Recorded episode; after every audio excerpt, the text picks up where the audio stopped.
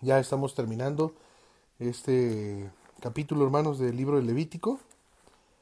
Eh, aprendimos una lección ahí, eh, ¿verdad? De pues hacer eh, diferencia entre los animales. Este, bueno, la lección que ya se escucha bien. Bueno, bueno, gracias a Dios. Esperemos que ya, ya se escuche mejor. Ahí yo espero sus comentarios, hermanos, por favor. Coméntenme si ya se escucha mejor. Continuamos. Levítico 11, hermanos, aprendimos una lección. Es, la, es una lección de que Dios quería enseñar a Israel eh, por medio, hermanos, de las eh, de estas leyes en cuanto a su alimentación entre los animales limpios, los animales inmundos, este también en cuanto a los cuerpos muertos y y va a, van a, van a vamos a empezar a ver una serie, hermano, de leyes que que Dios les dio a ellos, hermano, no porque en este caso Dios les estuviera dando a ellos una dieta saludable, sino que más bien Dios quería formar en su pueblo un hábito, que ellos, eh, este asunto de la comida, hermano, los hiciera a ellos pensar todos los días, hermano, en cuanto a la palabra de Dios, en cuanto a lo que Dios les había mandado y les había dado instrucciones específicas de qué animales podían comer y qué animales no. Entonces, esa es la enseñanza, hermano, que Dios les dio a su pueblo. Esa es la enseñanza ahora aplicada a nosotros. Eh, exactamente igual, hermano. Dios quiere a través de nuestras vidas, todos los días, eh, todo el tiempo, eh, Dios quiere que nosotros formemos hábitos en nuestras vidas, que todo el tiempo, que todos los días recordemos la palabra del Señor, hermano, para poder tener un buen discernimiento y para poder saber este, hacer diferencia entre las cosas limpias y entre los que no lo son, eh, hacer diferencia entre la luz y las tinieblas. Y hemos visto una, una serie de, de características que, que, estos pasajes en Levítico 11 nos han, nos han enseñado, hermano, el Señor nos ha enseñado. Entonces, pues tremendo, ¿no? Ya terminamos aquí, ¿verdad? Solamente este, quedamos en, en el versículo, mira, vamos a leer ahí, ya este, oramos a nuestro Dios para ir adelante. Este, los reptiles, ya vimos este asunto de los reptiles. Eh, después acá, hermanos, este, bueno, ya habíamos terminado. De hecho, ya habíamos terminado. Dijimos que Dios nos ha llamado a, nosotros a tener también una vida de discernimiento y santidad. Y, ya habíamos terminado. Entonces vamos a, Levítico 12, hermanos, por favor. Levítico 12, vamos a empezar aquí, entonces vamos a tener toda la, pues toda la lectura, no son muchos versículos. Nada más como conclusión, este, antes de leer y orar, eh, para terminar este asunto de, Levítico 11, hermano, eh, eh, Dios nos ha llamado a nosotros también a tener una vida de discernimiento y santidad. dice 2 Timoteo 2.19, dice, pero el fundamento de Dios está firme teniendo este sello. Conoce el Señor a los que son suyos y apártese de iniquidad todo aquel que invoca el nombre de Cristo. Entonces, hay un, hay un, hay un fundamento, hermano, como dice ahí, eh, ese fundamento de Dios, hermano, esa palabra de Dios, ese poder de Dios, esa obra de Dios, hermano, tiene un fundamento firme, hermano, y no es movible. Este, cuando nosotros, hermano, somos salvos, cuando Dios nos da la salvación y nos permite eh, nacer de nuevo, hermano, y nos da su Espíritu Santo como, como un sello, eso es algo firme. Y, y, como dice ahí, que tiene un sello, esa, ese, esa, ese fundamento firme en nuestras vidas, esa salvación en nuestras vidas, que es firme, hermano, tiene un sello. Y ese sello, como dice ahí, pues es el apartarse, hermano, de iniquidad, ¿no? Entonces, del pecado. Entonces, la santificación, pues es, es una evidencia, hermano, eh, que nos dice y nos asegura que nosotros somos hijos de Dios. Entonces, es muy importante, ¿verdad? Que lo entendamos. Entonces, desarrollamos una vida así, de la misma manera que el pueblo de Israel, aprendiendo la escritura y viviendo conforme a lo que la escritura nos dice, hermano. Eh, la palabra de Dios dice que es útil para enseñar, redarguir, corregir, instruir, al hombre, ¿verdad? Para que, como dice ahí, seamos maduros, perfectos, estemos preparados, hermano, para toda buena obra. Pero hay un solo elemento esencial, este, que nadie puede, ¿cómo decirlo?, darnos a nosotros. nosotros tenemos, hermano, que aprender la palabra de Dios. Y uno puede aprender mucho, hermano, en cuanto a la sana doctrina. Este, por ejemplo, nosotros como iglesia, gracias a Dios, el Señor ha ido cada día más, este, ayudándonos a pulir, hermano, la enseñanza, la doctrina, este, en, en nuestra iglesia, y eso es algo muy bueno, hermano, que nosotros vayamos madurando y creciendo. Este, no quiere decir, hermano, que si antes nosotros entendíamos cosas de una manera, no quiere decir que, que lo hacíamos porque queríamos estar mal o porque lo hacíamos mal o era un pecado. No, no, no es de esa manera. Simplemente que pues Dios va ayudándonos a madurar, hermano, y a crecer y así debe ser nuestra vida. Usted debe entender cada vez más la palabra de Dios y, y la forma en que usted la entiende y la aplica en su vida eh, cada, cada vez, cada mes, cada año, este, debe ser mejor, hermano. Debemos seguir siendo perfeccionados. Es una obra continua en nuestras vidas, la santificación. Y este, tenemos que aprenderla, tenemos que vivir también lo que la palabra de Dios dice. Y pues ahí también todos nosotros debemos de ser un buen ejemplo unos a otros, ¿no? Eh, debemos de dar un testimonio entre nosotros para que los demás nos puedan imitar, hermano, también. Y, y, incluso eso en la familia, nuestros hijos, necesitamos darles un buen ejemplo, hermano, de la doctrina que nosotros creemos, vivirla, hermano. Y podemos dar ejemplo a los demás, eh, pero la conexión, hermano, lo habíamos dicho hace ocho días, entre aprender y aplicar la palabra de Dios, depende únicamente de cada uno de nosotros. Eso no es algo, hermano, que alguien nos pueda obligar a, a, vivir, hermano, la palabra de Dios, a obedecerla. Eso no es algo, hermano, que se aprenda así como, como que alguien te diga, mira, obedece, obedece y te voy a forzar a que obedezcas. No, eso no funciona. Entonces esa conexión, hermano, es algo que depende únicamente de, de cada uno de nosotros en lo personal. Y eso, hermano, eso es el amar la palabra.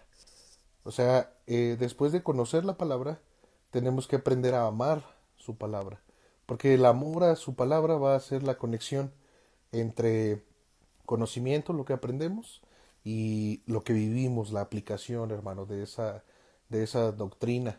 Entonces, este, pues es muy importante, hermano, que nosotros aprendamos la Biblia y qué bendición, pero hay que amar la palabra de Dios. Mire, por ejemplo, los hermanos que, que están estudiando el instituto están aprendiendo la palabra de Dios y aún aquellos hermanos que ya terminaron su instituto, este, aprendieron mucho de la palabra de Dios en, el colegio y, y estudiando y, sigue uno, hermano, este, pues aprendiendo, hermano, de la palabra de Dios.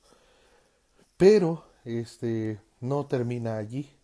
Ahora necesito amarla para poder aplicarla. Si no amo la palabra de Dios, pues no la voy a obedecer. Entonces es muy importante, hermano, ese amor a su palabra.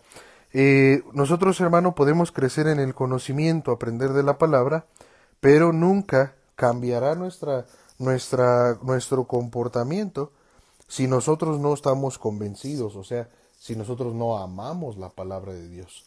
Entonces es muy importante. Aquellos hermanos que, que este, nuestros hermanos, ¿verdad? los que han terminado su instituto y los que lo están estudiando, Dios les dé su gracia, hermanos, para amar la palabra ahora que ya la saben y bueno, tienen que seguirla aprendiendo. Ahora amarla para poder aplicarla. Ahí está la, la conexión. Así que amemos a Dios, hermanos, amemos a su palabra, veremos la diferencia que Él hará en nuestras vidas. Y habíamos dicho estos elementos, ¿no? Que debemos tener conocimiento, convicción y un buen comportamiento. Y debemos entonces, para tener conocimiento, pues hay que aprender la palabra. Para tener una convicción, de la palabra, tenemos que amar la palabra y en nuestro comportamiento cambia cuando nosotros aplicamos esa palabra que amamos en nuestras vidas, ¿no? Entonces, hermano, de veras la palabra de Dios, ¿verdad? Este son esos tres elementos esenciales, hermano, en el crecimiento espiritual. Eso es crecimiento espiritual. Aprender la palabra, eh, amar la palabra y aplicar la palabra de Dios. Eso es crecimiento espiritual, eso es madurez, hermano. Entonces esos, hábitos, este, que sean hábitos arraigados en nuestras vidas, eh, como los hábitos que Dios les dio, les hizo y formó en Israel, en su pueblo, hermano, para que ellos tenían discernimiento entre la comida limpia e inmunda, ¿verdad? Que fue lo que vimos en Levítico 11. Entonces, pues ya llevamos 15 minutos de, para terminar ese asunto y todavía ni oramos, ¿verdad? Vamos a tener nuestra lectura, hermanos, de lo que vamos a empezar, Levítico 12. Y por favor, acompáñenme con su vista. Dice la palabra de Dios, Levítico 12. Habló Jehová a Moisés diciendo, Habla a los hijos de Israel y diles, La mujer cuando conciba y dé a luz varón, será inmunda siete días. Conforme a los días de su menstruación, será inmunda. Y al octavo día se circuncidará al niño. Mas ella permanecerá treinta y tres días purificándose de su sangre. Ninguna cosa santa tocará, ni vendrá al santuario hasta cuando sean cumplidos los días de su purificación y si diere a luz hija, será inmunda dos semanas, conforme a su separación, y sesenta y seis días estará purificándose de su sangre. Cuando los días de su purificación fueren cumplidos, por hijo o por hija, traerá un cordero de un año para holocausto, y un palomino o una tórtola para expiación, a la puerta del tabernáculo de reunión al sacerdote. Y él los ofrecerá delante de Jehová y hará expiación por ella y será limpia del flujo de su sangre. Esta es la ley para la que se diere, perdón, para la que diere a luz hijo o hija. Y si no tiene lo suficiente para un cordero, tomará entonces dos tórtolas o dos palominos, uno para holocausto y otro para expiación. Y el sacerdote hará expiación por ella y será limpia. Y, y esto, pues obviamente surgen preguntas ahí, ¿verdad? Porque hablando de, este asunto de, los partos, ¿no? Por ejemplo. Y bueno, que Dios nos dé su gracia, hermanos, para poder entender su palabra. Vamos a orar para comenzar, hermanos, con este tiempo. Vamos a orar. Padre Celestial, te agradecemos mucho, Señor, eh, por tu palabra que tenemos en nuestras manos. Eh, gracias, Señor, porque podemos nosotros adorarte y reunirnos, Señor, por medio de las redes sociales para poder aprender tu palabra, Señor. Ayúdanos a seguir adelante eh, mi Dios, eh, ayúdanos a amar tu palabra, aprender tu palabra, amar tu palabra.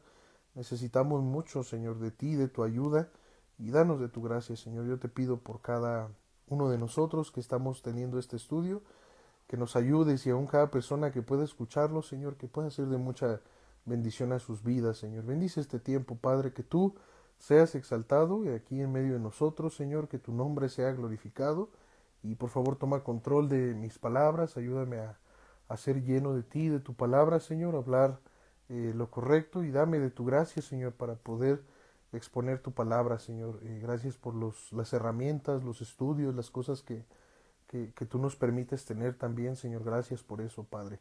Y pues bendice este tiempo, bendice a cada hermano, cada hermana, los jóvenes, las señoritas, los niños, todos aquellos, Señor, que estemos escuchando esta enseñanza pues que sea de, bendición a nuestras vidas y que tú seas glorificado en todo, mi Señor. Bendice este tiempo, te lo pedimos en nombre de Cristo Jesús nuestro Salvador.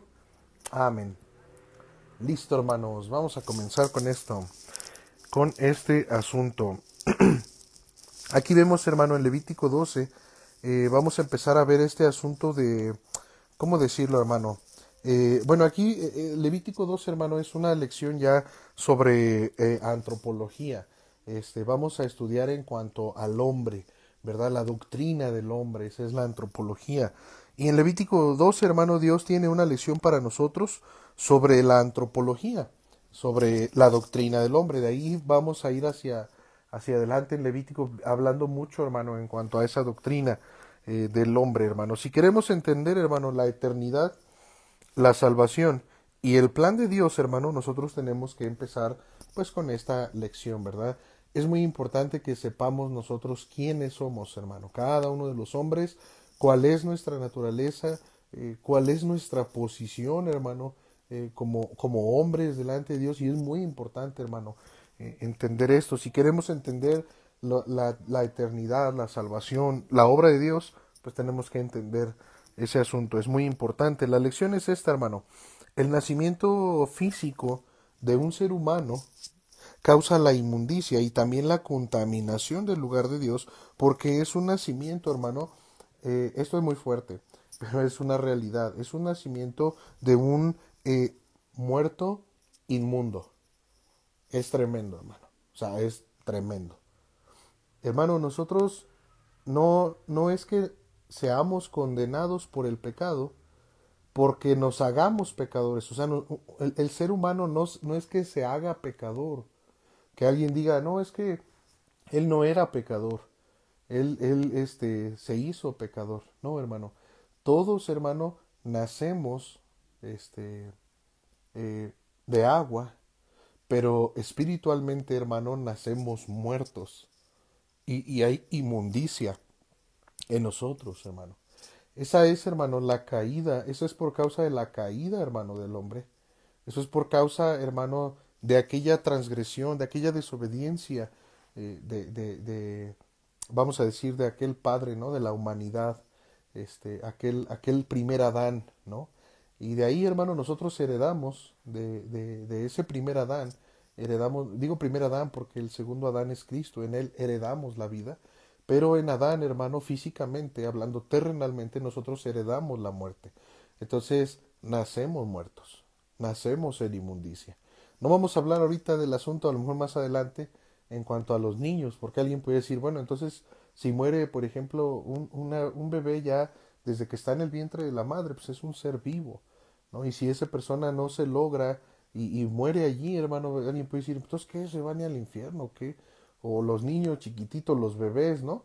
Este, o los niños de, cierta edad, uno, dos, a lo mejor hasta tres años, no sé, hermano, dependiendo cada niño, a veces ve uno, este, como ya de repente ya eh, su conciencia se despierta, hermano, si ellos ya empiezan a ocultar el pecado, lo malo que ya hay en ellos, ¿no?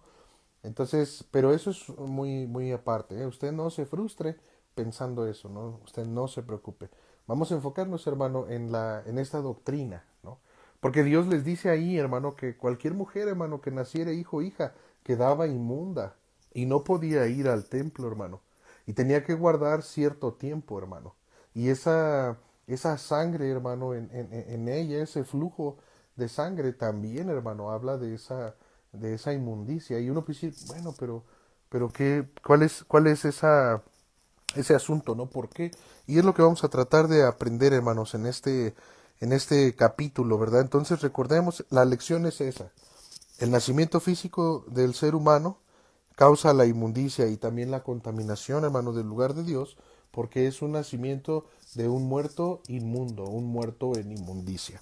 Entonces, hermano, en Levítico 12 y hasta el versículo, hasta el capítulo 15, vamos a ver nosotros, hermano, la contaminación que viene de nosotros mismos, de nuestra humanidad, es eh, hablando desde adentro, hermano. Mire, aquí en el capítulo 12 vamos a hablar, vamos a ver esa contaminación de un parto. En los capítulos 13 y 14 vamos a, a ver la contaminación de la, de la piel, este, la lepra. Y el capítulo 15 vamos a ver la contaminación de la de la reproducción, de la procreación, algo parecido a lo que vamos a ver aquí en el capítulo en el capítulo 12. Entonces, al leer el capítulo, hermano, hay dos preguntas que podemos nosotros hacernos. Ya lo leímos hace un ratito y hay dos preguntas que podemos hacernos. ¿Por qué es que un parto contamina, no? Y esto forma parte, hermano, de nuestra existencia como humanidad. Es algo que Dios mismo espera eh, que nosotros hagamos porque Él así nos diseñó. Esto, pero aún hermano, el acto de la procreación en el matrimonio ya dejaba, hermano, a la pareja inmunda. ¿Por qué? ¿No? ¿Verdad? ¿Por qué también? Y miren, Levítico 15, versículo 18, fíjense, hermanos, este versículo dice, eh, Levítico 15, versículo 18, dice, cuando un hombre yaciere con mujer y tuviere emisión de semen, ambos se lavarán con agua y serán inmundos, fíjense, hermano, hasta la noche. Entonces aún eso, hermano, eh, traía la inmundicia, ¿no? Eh, ¿Por qué es que también el periodo de contaminación, hermano, este, por qué es que el periodo de contaminación para una niña, por ejemplo, era el doble que para un varón? También lo leímos. O sea, si nacía la niña eran dos, dos semanas, se me fue ahorita ahí, pero era el doble, hermano, de lo que era el niño.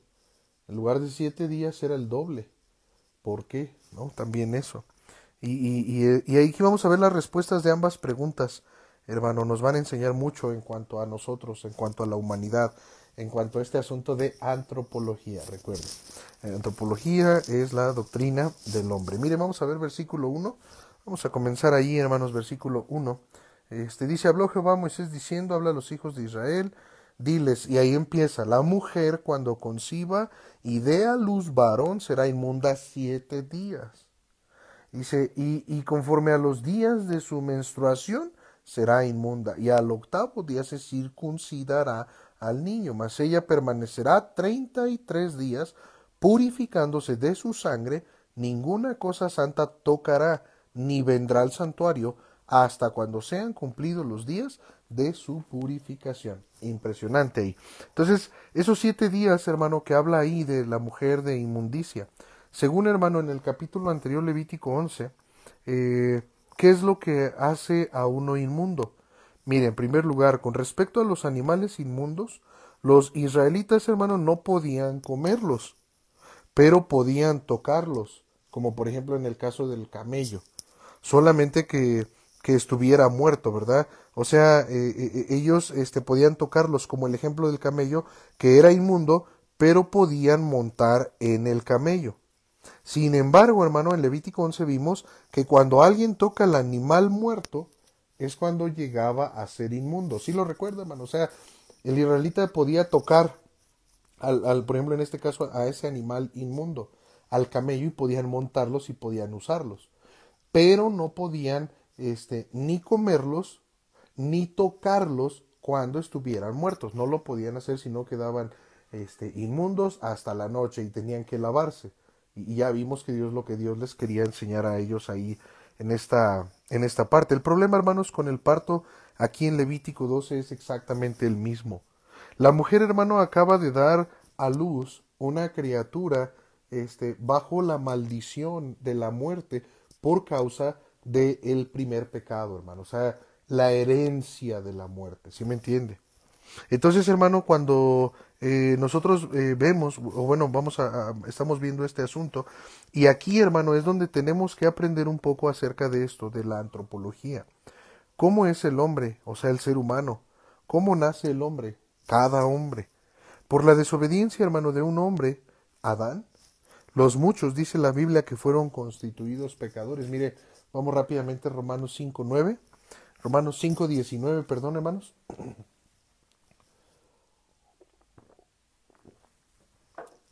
Romanos 5, 19. A lo mejor usted leía Levítico y decía, bueno, pero ¿por qué quedaban inmundas las mujeres cuando daban a luz? ¿Y por qué también en su menstruación? Y pasaba todo eso. ¿Y por qué, verdad? Es lo que estamos aprendiendo, hermano. Mire, versículo 19 dice, porque así como por la desobediencia de un hombre, los muchos fueron constituidos pecadores, o sea, ya, ya es esa maldición allí. Dice, así también por la desobediencia de uno, los muchos, perdón, por la obediencia de uno, los muchos serán constituidos justos. O sea, en Adán todos nacemos muertos, todos morimos en Adán por causa de esa herencia del pecado. Y por la obediencia de uno, de Jesucristo, también los muchos somos constituidos justos por Él, por herencia, porque nosotros ahora somos descendencia de Él porque estamos en Él. ¿Sí me entiende? Entonces, he ahí, hermano, la importancia de nacer de nuevo, ¿no? Porque todos heredamos esa muerte desde que nacemos. Entonces, eh, esto es, ¿no? Antropología. El pecado, hermano, entró a la raza humana, o sea, al mundo de los hombres, por Adán, debido al pecado, a la muerte. La paga del pecado es la muerte, es lo que Dios prometió al hombre allá en Génesis 2.16. Dios le dijo, si, si tú comes de ese fruto, ciertamente moriréis. Dios se los dijo, ciertamente moriréis. Y, y fíjese, ahí mismo Romanos 5, mire atrasito, versículo 12, miren cómo dice. Romanos 5:12 dice, Por tanto, como el pecado entró en el mundo, y mire, por un hombre, y por el pecado de ese un hombre, fíjese, esto es interesante, esto es importante, la muerte, la muerte, la separación. Dice, así la muerte pasó a todos, a todos, dice, los hombres, por cuanto todos pecaron. Entonces, hermano, ese era el problema que la mujer, hermano, quedaba inmunda eh, cuando nacía una criatura, hermano, porque esa criaturita, hermano, este, nacía, o mejor dicho, nacen, las criaturitas nacen muertas espiritualmente, en inmundicia. ¿Por qué? Porque ya hicieron en ese momento algo malo. No, sino porque ellos han, han heredado de ese uno, de Adán, han heredado la muerte. Por eso, hermano, es la importancia de que nosotros prediquemos el Evangelio a las personas, porque hay mucha gente allá afuera que vive y respira, pero está muerta espiritualmente. Y necesitan ellos nacer de nuevo, nacer en Cristo, para que así como están bajo la muerte por causa de uno de Adán, y bueno, ahora también cuando vamos creciendo, hermano, vamos confirmando que el mal está en nosotros y ya lo hacemos en una forma consciente. Entonces, eh, sabiendo que estamos mal, ¿no? Es algo ahí interesante esa, ese asunto de la salvación en, en, los niños y ese asunto es un algo muy interesante. Ya lo habíamos hablado muchas veces, pero bueno, yo creo que más adelantito aquí se va a tocar también el, el tema. Pero bueno, este, según Romanos 5.12, hermano, lo que acabamos de leer, esta muerte ha pasado a todos los hombres, a todos los descendientes físicos de Adán, o sea, a todos nosotros. Todos nosotros nacimos muertos porque nacimos pecadores. Dice Efesios 2.1, dice la palabra de Dios, y Él os dio vida a vosotros cuando estabais muertos en vuestros delitos y pecados. Entonces, estábamos en una condición muerta, de inmundicia, muertos espiritualmente. Dice, y Él los dio vida a vosotros, ¿no? Y, y aún, hermano, en la concepción del hombre es algo manchado por el pecado, o sea, por la naturaleza pecaminosa de, de, del hombre. Eh, fíjese, este Salmo 51, cuando David está, búsquelo hermano, Salmo 51, cuando David está este, pues, clamando, ¿verdad?, al Señor y, con un corazón se está humillando. Y aquí estos salmos de ahí, este, cerca también del 51, son son una bendición. Y mire Salmo 51.5 dice, He aquí en maldad he sido formado y en pecado me concibió mi madre. Entonces es importante, hermano, que nosotros aprendamos esta enseñanza. ¿Quiénes somos nosotros? ¿Quién es el hombre? Y, y, y, para eso, hermano, para que podamos entender lo que leemos en Levítico, porque la mujer quedaba inmunda y tenía ciertas restricciones cuando ella daba a luz. Y, bueno, vamos a seguir adelante, ¿verdad? Estudiando este asunto. David, hermano, aquí no está diciendo que su madre, eh, eso de en pecado me concibió mi madre, no es un asunto así como que a lo mejor eh, su madre lo concibió a él en, en el adulterio, en una relación de adulterio. Este, no, no es así, hermano, no está hablando de, del pecado de la madre o del padre, ¿no? En, en una forma muy, muy personal su pecado de ellos, no, simplemente está hablando de la naturaleza humana, ¿no? Nacemos, eh, eh, todos hemos sido formados, hermano, como dice aquí, aquí, David, todos hemos sido formados en maldad. ¿Por qué? Porque aquellos que son nuestros padres también son hombres y también ellos heredaron esa naturaleza y después nosotros y así, hermano, se ha venido heredando esa naturaleza pecaminosa en, en, el hombre. Entonces David lo que está diciendo aquí, hermano, es que el hombre nace pecador porque cada criatura en toda la creación se reproduce según su especie, según su género y según su naturaleza. O sea, el hombre Adán que pecó se va a reproducir según su especie, otros hombres, según su género, según dice su naturaleza es a, veces el misionero. Camejo nos decía el hermano todo se reproduce según su género cuando hablábamos de, de poder compartir a otras personas la palabra de Dios de, de estar bien comprometidos con Dios para que cuando nosotros tratemos de hablarle a las personas este nos reproduzcamos en otras personas pero si nosotros somos cristianos tibios si nosotros somos cristianos que no perezosos espiritualmente cristianos que no sirven cristianos que que no dan, cristianos que no eh, oran, cristianos que pues nos vamos a reproducir en otros cristianos que van a ser igual. Entonces, no, hermano, tenemos que vivir una vida que le agrade a Dios y reproducirnos en otros. Entonces, pero bueno, cuando Dios, hermano, hizo al hombre ahí en Génesis 1, lo hizo a su imagen y semejanza, o sea, a la imagen y semejanza de Dios. Mire, Génesis 1.26, vamos a ver ahí, Génesis 1.26 dice, entonces dijo Dios, hagamos al hombre a nuestra imagen, conforme a nuestra semejanza, y señoré en los peces del mar, en las aves de los cielos, en las bestias, en toda la tierra y en todo animal que se arrastra sobre la tierra. Pero después de la caída del pecado, algo cambió. Algo cambió. Los hijos de, de Adán nacieron a la semejanza y conforme a la imagen y semejanza de Adán. Entonces es algo tremendo. No quiere decir que nosotros no seamos creados a imagen semejanza de Dios. No, pero el que fue creado en ese momento del polvo de la tierra a imagen y semejanza de Dios fue Adán. Y Adán tenía una, una naturaleza, este, ¿cómo decirlo? Él podía eh, eh, en su humanidad tener comunión con Dios, hermano. Y él podía, Dios quería, hermano, que su creación este, reinara con él en la tierra y, y, sometidos a, al Señor y a su palabra, pero Adán cayó, hermano. Entonces ahora Adán y nosotros que venimos de Adán, eh, somos a la imagen y semejanza de Adán. Entonces somos hombres, somos pecadores, somos, tenemos una naturaleza caída. Y eso lo heredamos de Adán, no de Dios, de Adán. Entonces, pues es, importante, ¿verdad? Que entendamos todo esto. Y fíjese, hermano, cuando cuando, pues, bueno, ya vimos este pasaje, mire, ahí mismo en Génesis capítulo 5, fíjese bien, fíjese bien, hermano. Génesis 5, versículo 3, mire cómo dice. Y vivió Adán 130 años y engendró, escuche, un hijo a su semejanza, conforme a su imagen, y llamó su nombre Set. Entonces, pues nos reproducimos según nuestra especie, hermano.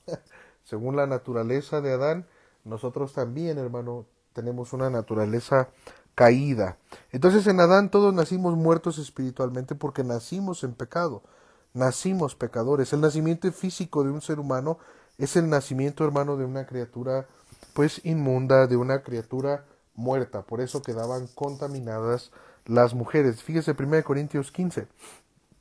1 Corintios 15, hace rato parafraseé este versículo, 15, 21, dice, porque en cuanto, porque cuanto la muerte entró por un hombre, también por un hombre la resurrección de los muertos. Dice, por un hombre entró la muerte, pero también por un hombre, refiriéndose a Jesucristo, dice, la resurrección de los muertos. Porque así como en Adán, fíjese, dice, todos mueren. También en Cristo todos serán vivificados. Entonces, piense usted cuál es su condición, ¿verdad? Piense usted cuál es su naturaleza. La de todos es una naturaleza pecaminosa. Pero piense usted si usted ha sido resucitado con Cristo. No por haber hecho una oración, no por eh, decir, bueno, yo creo en Él. No, no, no, no, no. Eh, este, sí es la fe, hermano, pero simplemente porque usted pues se arrepintió y cambió su manera de pensar y puso toda su fe en Jesucristo y, está buscando vivir una vida eh, santa, está buscando obedecer a la palabra del Señor, ¿no? Entonces, pues es importante que nosotros entendamos eso, porque eh, es necesario, hermano, eh, aceptar ese amor de Dios en nuestras vidas, arrepentirnos y poner la fe en Cristo para vivir.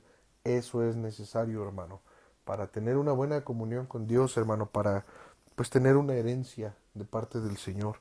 Es, es algo muy importante. A veces pensamos, hermano, que nosotros somos hijos de Dios porque en un momento a lo mejor este donde teníamos problemas, en un momento donde a lo mejor este eh, donde nuestras emociones y sentimientos estaban desbordados y, y nosotros, hermano, quisimos aceptar a Cristo, hermano, como nuestro Salvador y a lo mejor oramos y alguien nos guió, ¿verdad? Alguien con esa intención de que nosotros pues siguiéramos al Señor y nos guió y a lo mejor identificamos nuestra salvación, hermano, con, con un día donde hicimos una oración y, debemos tener mucho cuidado nada más con este asunto, hermano. No, no es de esa manera. Nosotros identificamos nuestra salvación en el momento que hubo una conversión, en el momento, hermano, que hubo una transformación, que hubo un cambio en nuestra mente. Ese es el punto, hermano.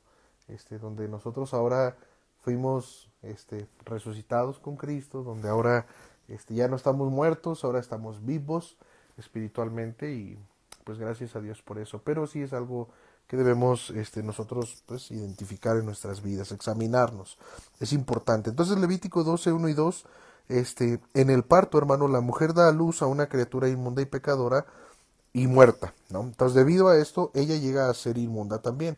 Se contaminó por haber tocado algo muerto e inmundo. Es así nada más de sencillo. Esta verdad acerca del hombre, hermano, tiene una aplicación inmediatamente este, práctica, hermano, para, pues para los papás. Porque los padres, hermano, nunca jamás van a poder, eh, vamos a poder criar bien a nuestros hijos si no entendemos la doctrina del hombre. Porque no vamos a entender la naturaleza de nuestros hijos. A veces tratamos a nuestros hijos como si fueran ellos santos o como si ellos fueran limpios yo sé que nos da mucha ternura, hermano. Miren, yo tengo a mi chiquito, ¿verdad? Mi, mi Judis, ¿verdad? Y este, no, pone una carita, hermanos. No, es una, es una ternura. Y luego a veces veo allá a Levi ya más grande también. Y yo lo veo, yo lo veo una ternura, ¿verdad? Y le digo a mi esposa, ay, mis chiquitos, le digo, son unos chiquitos. Y, y, y lo decimos y con amor y con cariño. Ah, pero cuando se trata, hermano, de, de, de, de criarlos, este, los tratamos como lo que son, hermano, como seres humanos, pecadores, caídos. Y eso nos ayuda, hermano, a varias cosas. Nos ayuda a tener los ojos bien abiertos en cuanto a nuestros hijos, cómo están. Pero también nos ayuda a tener misericordia de ellos y, tener amor y, edificarlos en una forma correcta, no, no a gritos, este, no con enojos, no con iras, sí con disciplina, pero no, no de esa manera.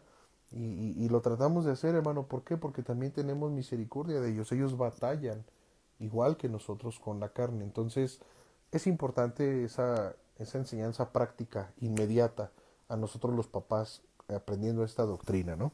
Son cosas que podemos eh, poner en práctica. A veces como padres pensamos que nuestros hijos pues son, pues, eh, verdad, yo me acuerdo mucho, uh, mucho, mucho me acuerdo, hermanos, este, yo estaba chiquito, la verdad no sé ni cuántos años tenía, pero había un primo que vivía al lado de mi casa y mi primo tenía un reloj, hermanos, este, con calculadora, ¿verdad? No sé si él se acuerde, algo.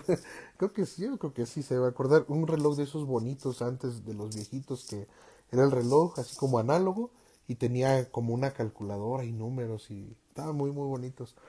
Entonces él, este, ahí donde nosotros nos bañábamos, pues ellos compartíamos con ellos, con, con los primos el baño y, y, el primo pues ahí se metió a bañar y salió y, y, yo después entré al baño y vi ahí el reloj, hermanos, y lo tomé. y, hermano, no me pregunte por qué, no me acuerdo, hermano. O sea, no me acuerdo qué pensé en ese momento. Y lo tomé y después el primo pues buscó su reloj, fue a ver a mi mamá y le decía, oye tía, mi reloj y mi, y mi mamá no. Y mi mamá bien confiada, hermanos, en que yo era un niño bueno, que yo no, cómo yo lo pude haber hecho. Hasta que se, se no, la verdad no recuerdo cómo me hicieron hablar, pero conociendo a mi papá, hermano, este, yo creo que me hizo hablar de, de, de, su manera, ¿verdad? Y, y, ya cuando confesé, hermano, y saqué el reloj, hermano, no, no es cierto, hermano, ¿sabe qué fue lo que pasó? Que días después, ya me acordé, días después, hermano, que suena la alarma del reloj, hermano.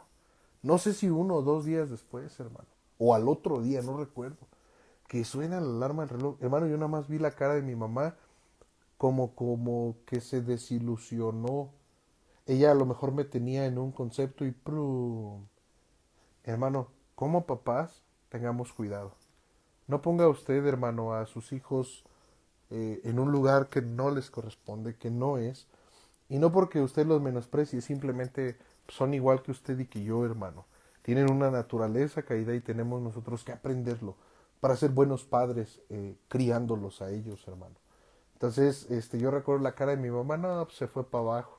Ya no le cuento lo que me pasó a mí después, ¿verdad? Porque fue, fue este, nada, mi papá nos agarraba bien, ¿ah? como debe de ser. Y, y, y, este, pero sí fue una desilusión ahí para mi madre, ¿no? Porque a lo mejor ella dijo, no, como mi, mi niñito, y no era un niño a lo mejor muy chiquito, no sé si a lo mejor tenía 8 o 9 años o algo así, no lo sé, hermano, no me acuerdo, pero, pero sí fue algo, algo fuerte, ¿no? Para que a lo mejor ella experimentó.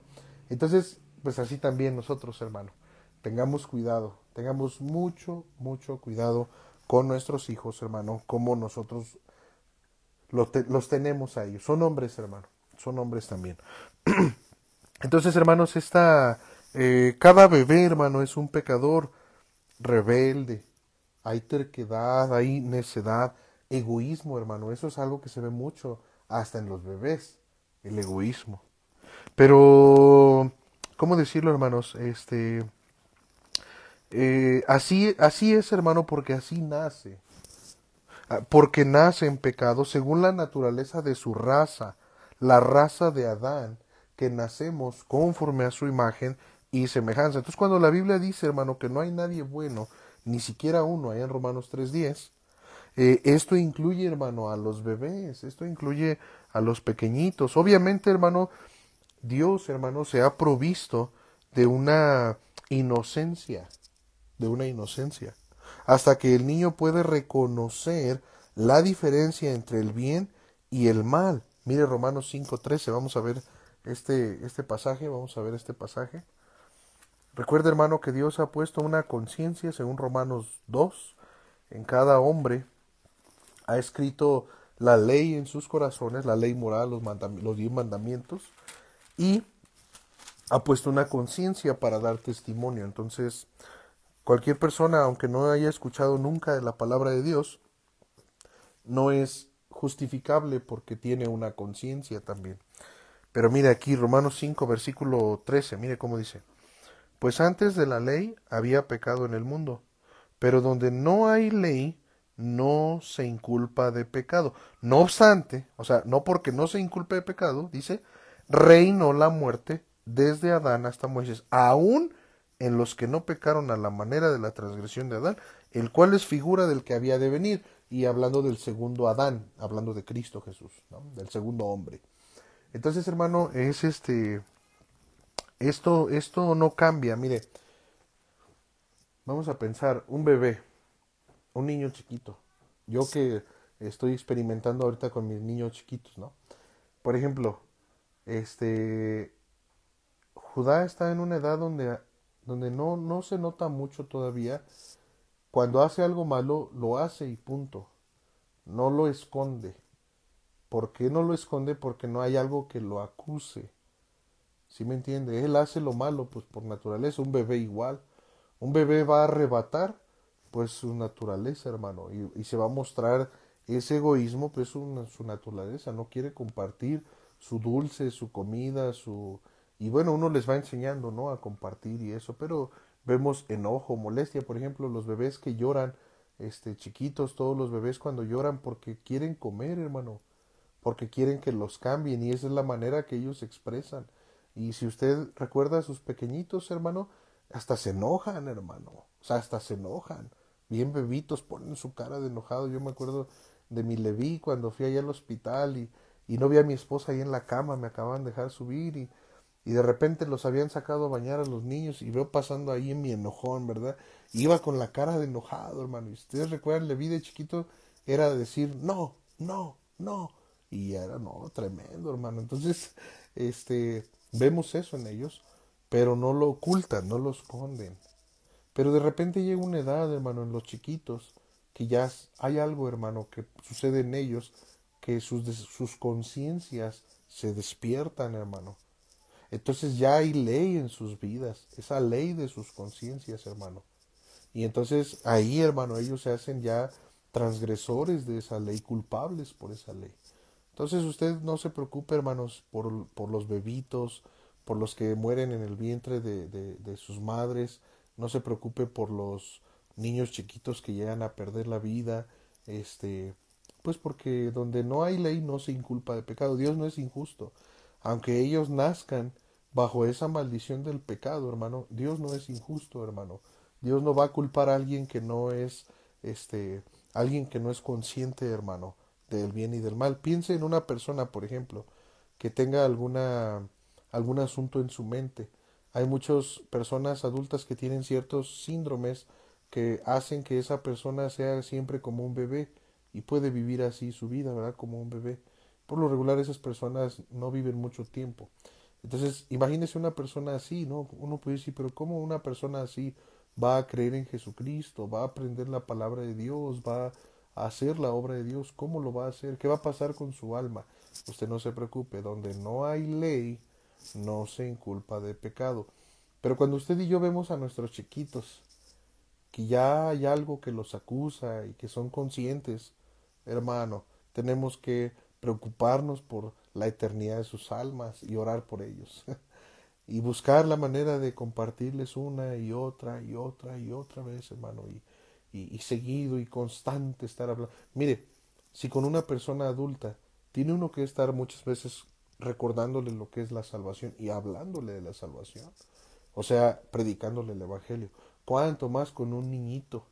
Hay que estar siempre, hermano. Yo siempre que hablo con mis hijos de la palabra de Dios, acabo hablándoles del arrepentimiento, hermano. El otro día le estaba contando a Judá una historia, él lo estaba medio durmiendo y le estaba contando una historia de David y Goliat y yo le decía a él que Dios, este David venció a Goliat porque la gracia de Dios estaba con David, porque tenía un corazón arrepentido. Y eso se lo estaba mencionando y mencionando y mencionando. Y ya él decía, ¿verdad? A, su forma de hablar decía, corazón arrepentido. Entonces, es importante, hermano, que, que lo hagamos de esa manera. Tremendo, ¿verdad? Qué bendición, qué responsabilidad, hermanos, tenemos. Fíjese, hermano, entonces cuando la Biblia, hermano, dice que no hay nadie bueno, ni siquiera uno, pues esto incluye, hermano, a los bebés. Obviamente Dios nos ha dado esa provisión de la inocencia, lo que estábamos platicando, hasta que el niño pueda reconocer la diferencia entre el bien y el mal. Ya vimos ese pasaje ahí en Romanos 5. Pero esto, hermano, no cambia el hecho de que el, el niño necesita la corrección y el entrenamiento de una vara de corrección, hermano, o sea, una disciplina.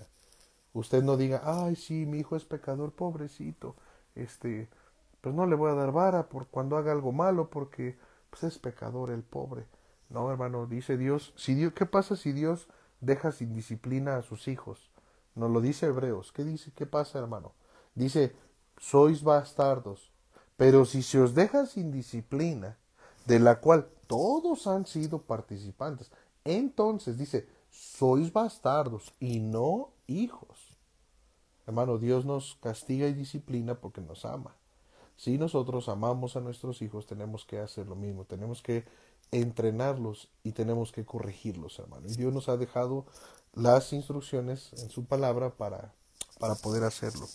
Él lo hace con nosotros, nosotros tenemos que tomar el ejemplo de nuestro Padre Celestial y aplicarlo también con nuestros hijos aquí en, en la tierra. Entonces, hermano, cuando nuestra sugerencia, ¿verdad? Es que cada uno de nosotros como padres y cada, cada mamá lean este pues también eh, hay muchos libros que hablan en cuanto a buenos consejos cómo cómo entrenar cómo disciplinar a los hijos no y, y, busque hermano busque la, la, palabra de Dios este fíjese bien hermano versículo eh, bueno ya, ya vimos ahí el capítulo 12 la mujer hermano entonces que dio a luz a un niño muerto en pecado y por eso ella quedaba inmunda ahora Dios hermano le da las instrucciones de qué hacer con su inmundicia. Mire el versículo 3, vamos ahí, versículo 3, regresamos al Levítico. Híjole, hermanos, no avanzamos, mire, no avanzamos ni, ni dos versículos, hermano, y ya llevamos casi una hora. Dice, versículo 2, 3, dice, y al octavo día, dice, se circuncidará al niño. Primero, hermano, el octavo día y la circuncisión. La primera instrucción, hermano, que Dios le da este, le, o, le, da, trata de la circuncisión del bebé varón al octavo día. En Génesis 17, eh, del 10 al 14, hermano, nos habla de la circuncisión. La circuncisión, hermano, era una señal del pacto que Dios hizo con Abraham y sus descendientes, escucha esto, físicos, físicos, porque era una circuncisión física. Entonces eso era para para ellos. La, la circuncisión era una señal de la justicia que había en, Abraham. Dios hizo ese pacto con él, hermano. Abraham ya había sido probada su fe, hermano. Eh, ya había sido él salvado, por así decirlo.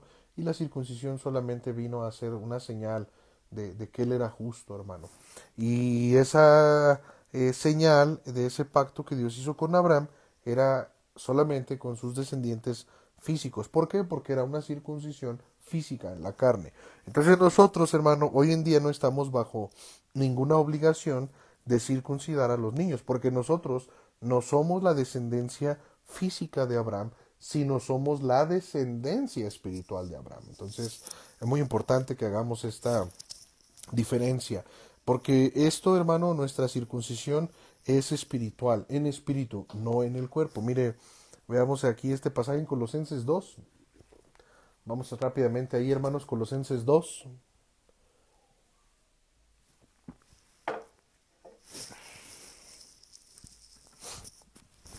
Colosenses 2. Mira el versículo 10, hermanos.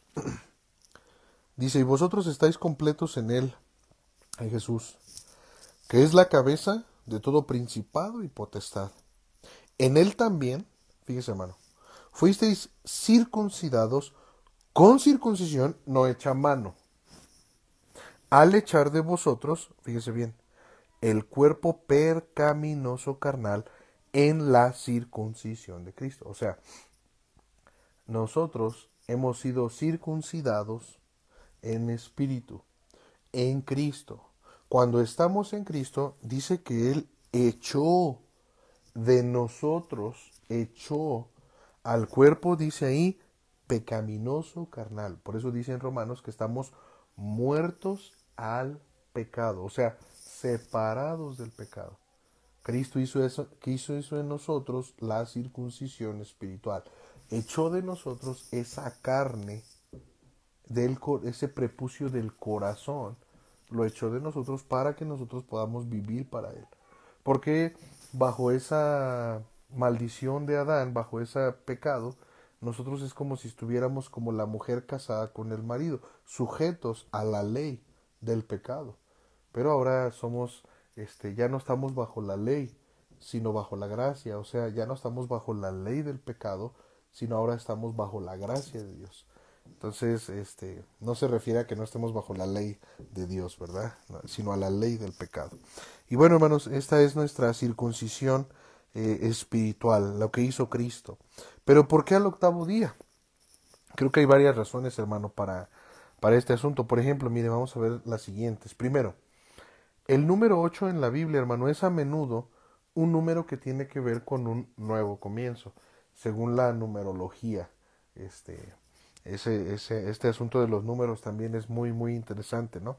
El número 7 es el número de la perfección y luego, después de la perfección, en el número 8, Dios, Dios comienza de nuevo. Entonces, al, por lo regular, hermanos, en la Biblia el número 8 se usa o tiene que ver con un nuevo comienzo. Ya lo vimos, ¿por qué? Porque el 7 es la perfección y luego Dios comienza de nuevo. Entonces el bebé, hermano, es una nueva vida, un nuevo comienzo de alguien bajo el pacto con Dios.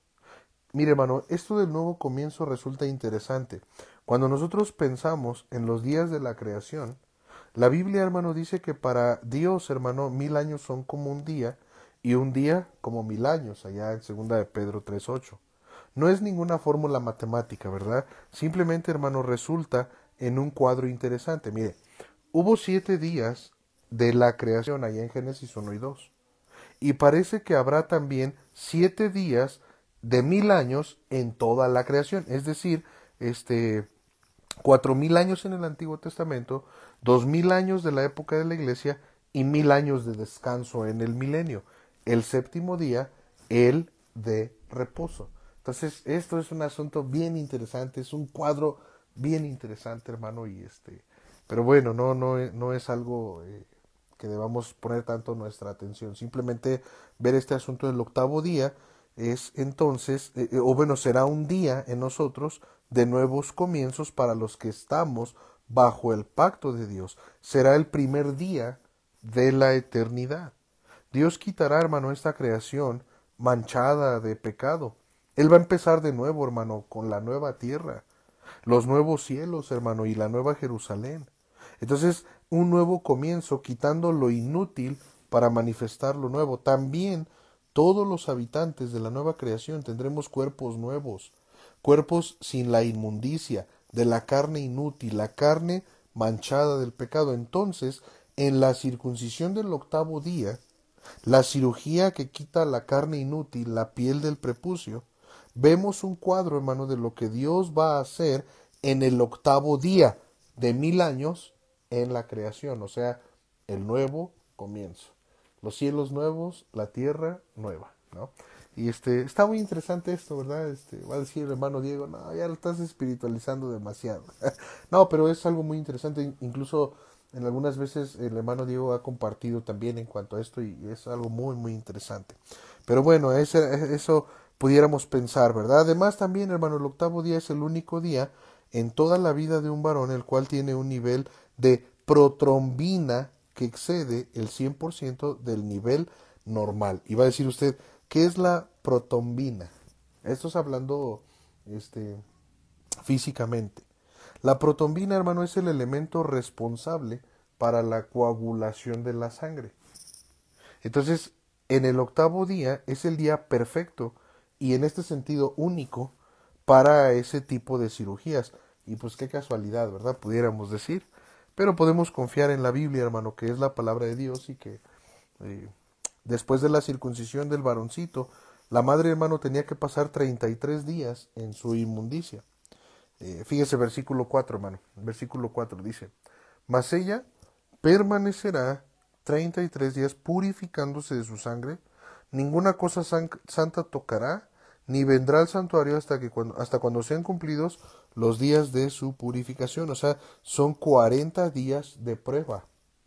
Además de los siete días antes de la circuncisión, la nueva madre tiene que pasar por 33 días más purificándose de su sangre. Eso es un total de 40 días. La cuarentena, ¿verdad? La cuarentena, hermano. Entonces vemos aquí otra indicación de la razón por la inmundicia, hermano, aquí se debe a la sangre, a la sangre. Hay una relación, hermano, entre la sangre y la vida de la carne. Y en la carne del hombre, pues no mora el bien, hermano, sino, sino el pecado. Y, y, y, y es por eso que este asunto de la sangre hacía que ellas también, pues quedaran contaminadas todo este tiempo, ¿no? Debía haber una purificación. El número 40, hermano, en la palabra de Dios, muy a menudo, hermano, se relaciona con un periodo de prueba. Por ejemplo, la lluvia del diluvio de Noé duró cuarenta días. La, Moisés, hermano, estuvo en el monte Sinaí por cuarenta días, igual que Elías. Israel anduvo cuarenta días errante en el desierto bajo el juicio de Dios. Jesucristo estuvo cuarenta días en el desierto antes de su tentación por el diablo. Entonces aquí, hermano, la mujer tiene que pasar cuarenta días en su contaminación porque es un tiempo de prueba.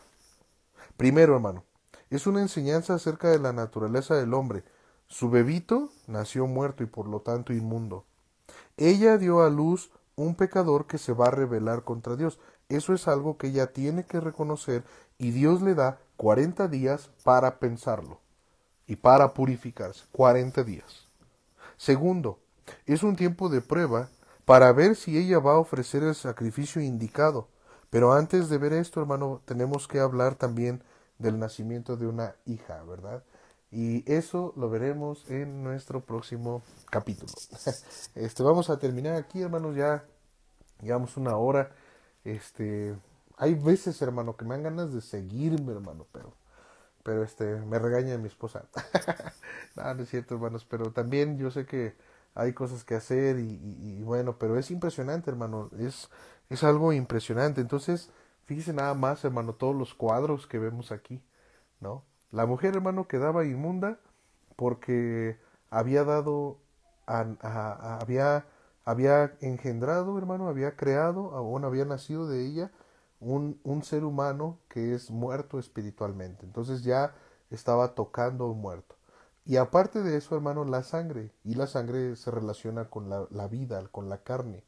Entonces, aparte de eso, hermano, de esos siete días, hermano, y también se aumentan otros 33 días que Dios le da a la mujer como de prueba. Entonces son 40 días, es la cuarentena. Y la cuarentena o 40 días en la Biblia es muy significativo, hermano, por todo lo que acabo de decir.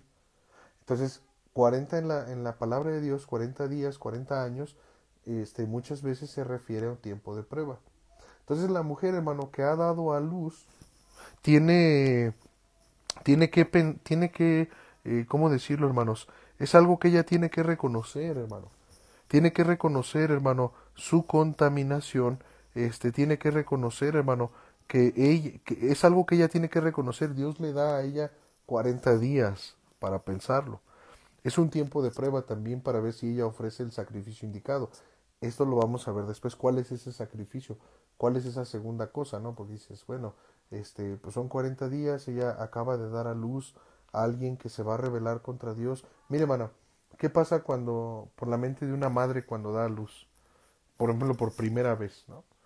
Este, hace rato una, una hermana estaba compartiéndonos, nos decía la hermana que ella cuando criaba, criaba a sus hijos, cuando nacieron, y dice ella que razonaban mucho y que pensaban mucho y decían, bueno, pero pues lo que se va a gastar y los pañales y la educación y esto, o sea, pensaban mucho en eso. Entonces imagínese cuando, cuando nace una criatura, pues la mujer necesita esos 40 días, ¿no? Hasta por, hasta por su salud, ¿no? Este, pero principalmente para meditar, porque es un tiempo de prueba, para meditar, hermano, en lo que acaba de suceder, ¿no? En que ha dado luz a, una, a un ser humano, a un ser humano que está muerto espiritualmente y que necesita este necesita la justicia de Dios en su vida y que es una persona que se va a rebelar contra Dios por su naturaleza. Entonces, no es cualquier cosa ser mamá. No es así como que, ah, soy mamá y pues ya, ¿no? Ya fui mamá, pues es normal y ya no. No, hermana, este, las señoritas, ¿verdad? Que, que aún no han dado a luz, ¿no, señoritas? Ser mamá no es así como que, ah, uno y otro y otro y otro. No, piénsalo bien. Dios te da la cuarentena, 40 días para que la pienses, este, pienses y medites en lo que acaba de pasar en tu vida, en lo que Dios ha permitido en tu vida. Ah, hermano, esto es tremendo, ¿verdad? Y luego vamos a ver, hermano, este asunto también, que es un tiempo de prueba, para ver si ella ofrece el sacrificio que tenía que ofrecer, ¿no? Esto lo vamos a ver más adelante, pero pues antes eso hay que ver también porque cuando una niña nacía, hay que ver también por qué era el doble de tiempo, ¿no? Eso también lo vamos a examinar y a, y a estudiar si, si, Dios nos lo permite. Entonces, hermanos, pues vamos a terminar aquí. Este, eh, bueno, esto lo vamos a continuar el día martes. Eh, continuamos con este estudio de, Levítico. Les animo a seguir adelante, a compartir este, con las personas también. Y si ustedes quieren escuchar las enseñanzas, ahí en Spotify, hermanos, pueden, pueden buscarlo, pueden hacerlo. Y pues seguir compartiendo la palabra del Señor, hermanos. Pues aquí vamos a orar eh, para quedar despedidos. Nada más, este, quiero decirles que muchas gracias, hermanos, por su apoyo eh, financiero para poder pagar lo del predial. Este, que, pues ya vamos un poquito más de la mitad, gracias a Dios. Este, también el día de hoy, este, algunas hermanas se, se acercaron para también este, compartir y ahí vamos hermanos les animo que sigamos adelante. Hay que pagar el predial y hay que pagar el agua. Entonces, este, cuando tengamos al menos, estaba yo pensando unos 10 mil pesos, este, vamos a ver a nuestro hermano David para pagar el predial y después nos dirigimos hacia, hacia el asunto del agua. Ayúdenme a orar, hermanos, por lo del agua, porque no ha caído agua en la, en la iglesia, hermanos, nada más está cayendo el domingo, el lunes, entonces muy poquito, y dicen que están descompuestas las bombas y creo que necesitan provisión también para, para poder arreglarlas y estemos orando por esa situación también, por aquellas personas que ahorita pues están batallando también, hermanos, con este asunto de lo de la luz y, y a lo mejor nosotros no nos pega tanto, pero hay otros lugares, hermanos, donde están padeciendo, el mundo está siendo tocado, ¿verdad? Por Dios, entonces oremos mucho, hermanos, por las situaciones en nuestro país, lo de la pandemia, las situaciones en, en el mundo, ¿verdad? De una manera general también y pues sigamos adelante, hermanos, sigamos orando como iglesia unos por otros.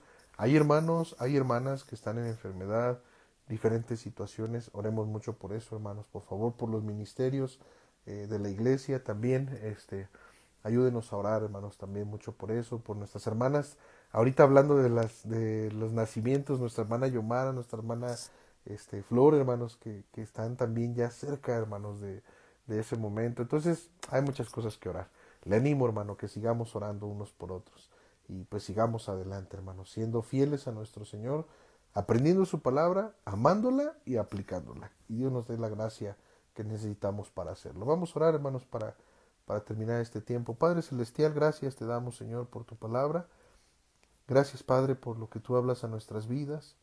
Ayúdanos a amar tu palabra, obedecerla y ayúdanos también a seguirla aprendiendo, Padre, para que tu nombre sea glorificado, para que tú, Señor, seas manifestado en nuestras vidas, para que otros puedan ver eh, la luz de nuestro Señor Jesucristo, Señor. Ayúdanos, por favor, este, a seguir dando testimonio, predicando tu evangelio a las personas que no te conocen, aquellos que están muertos espiritualmente y ayúdanos entre nosotros a hacer bendición, a edificarnos unos a otros también, de la manera y con los dones que tú nos has dado, Señor. Gracias por tu iglesia, Padre, y rogamos por la enseñanza, la, la predicación, el, ya sea el video, el audio, que donde llegue, Señor, pueda, pueda tu palabra, Señor, eh, regresar a ti y ser glorificada, eh, Señor, para, para ti, para tu gloria, para tu honra.